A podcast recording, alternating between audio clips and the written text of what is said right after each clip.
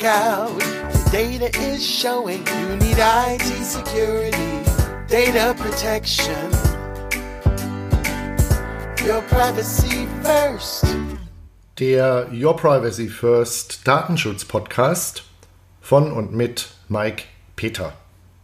Ja, herzlich willkommen zum Podcast Nummer 1 2019.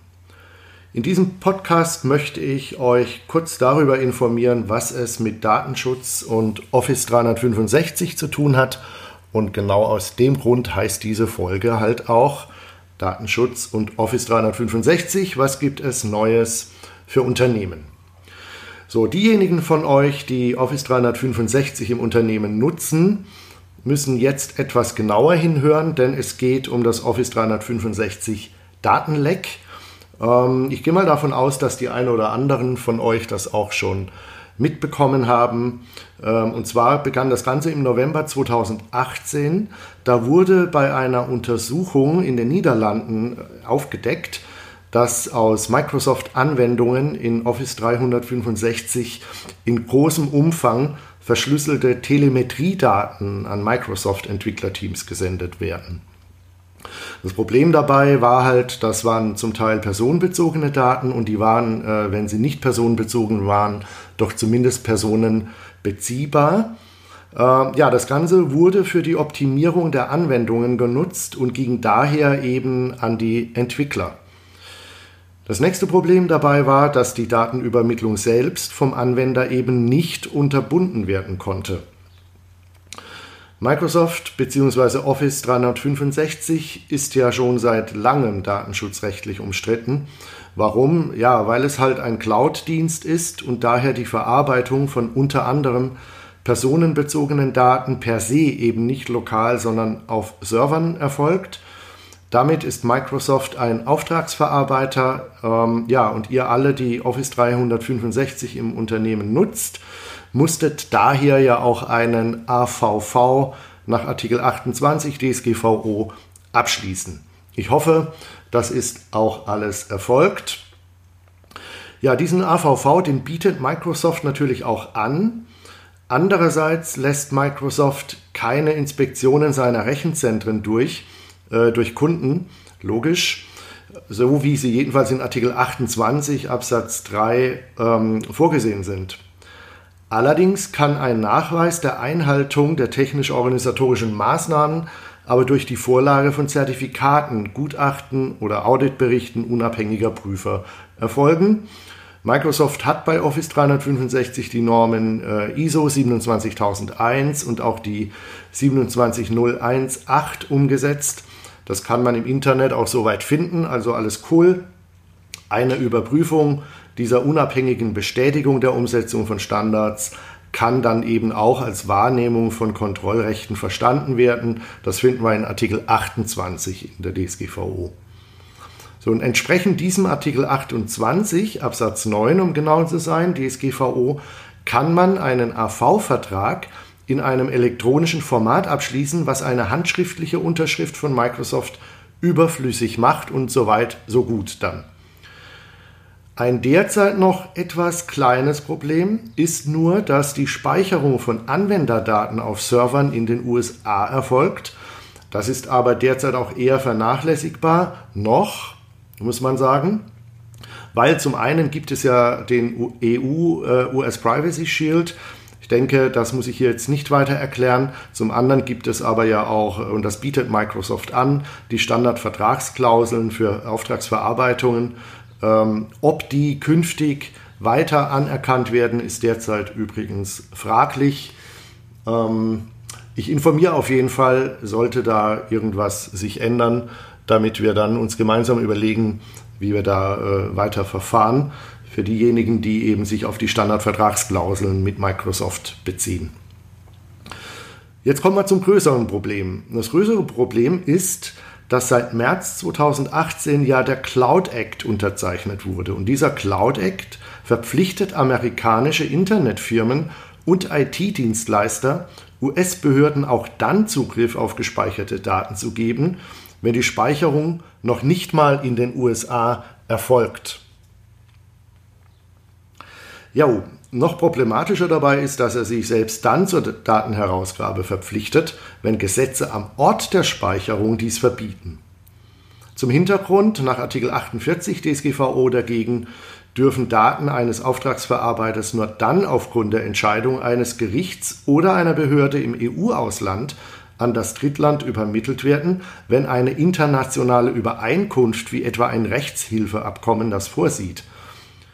Jetzt war Microsoft ja pfiffig genug, hier eine Lösung zu finden, und zwar durch eine Kooperation zwischen Microsoft und T-Systems.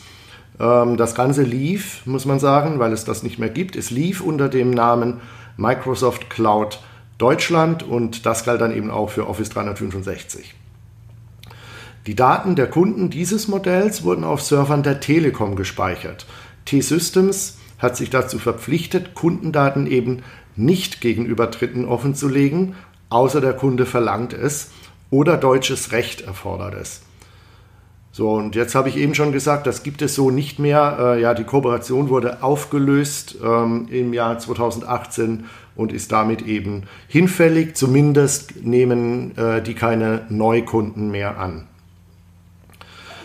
Um es zusammenzufassen, vor Bekanntwerden des Datenlecks war der Betrieb von Office 365 trotz mancher Probleme aus Datenschutzsicht soweit zulässig, wenn ein AV-Vertrag abgeschlossen wurde und im Betrieb durch entsprechende Anpassungen Sicherheitslücken geschlossen wurden. Komme ich aber gleich nochmals dazu. So, was heißt das jetzt und was sind das äh, für Folgen für Microsoft? Durch das Datenleck ist ein datenschutzgerechter Betrieb von Office 365 kaum umzusetzen. Warum? Microsoft verarbeitet die Diagnosedaten für eigene Zwecke, also zum Beispiel für die Fehlerbehebung oder die Produktentwicklung, wie eben schon gesagt, aber eben nicht für Zwecke des Verantwortlichen. Außerdem löscht Microsoft die Diagnosedaten nach 30 Tagen bis 18 Monaten, manchmal auch noch später, die Festlegung der Speicherdauer personenbezogener Daten ist nach Artikel 24 und 25 DSGVO aber halt die Aufgabe des Verantwortlichen. Nun könnte man das ja so regeln, dass Microsoft gemeinsam Verantwortlicher, also Joint Controller nach Artikel 26 DSGVO ist. Das bringt mich aber zum nächsten Problem. Die weigern sich leider, entsprechende Vereinbarungen abzuschließen. Und mit die meine ich halt Microsoft. Microsoft hat mit dem niederländischen Justizministerium vereinbart, seine Produkte bis April 2019 an die DSGVO anzupassen. Und was hier eben noch wichtig wäre, das wäre, dass User die Möglichkeit haben, die Diagnosedaten einzusehen und deren Übermittlung zu blockieren, was bislang halt auch noch nicht möglich ist, wie schon gesagt.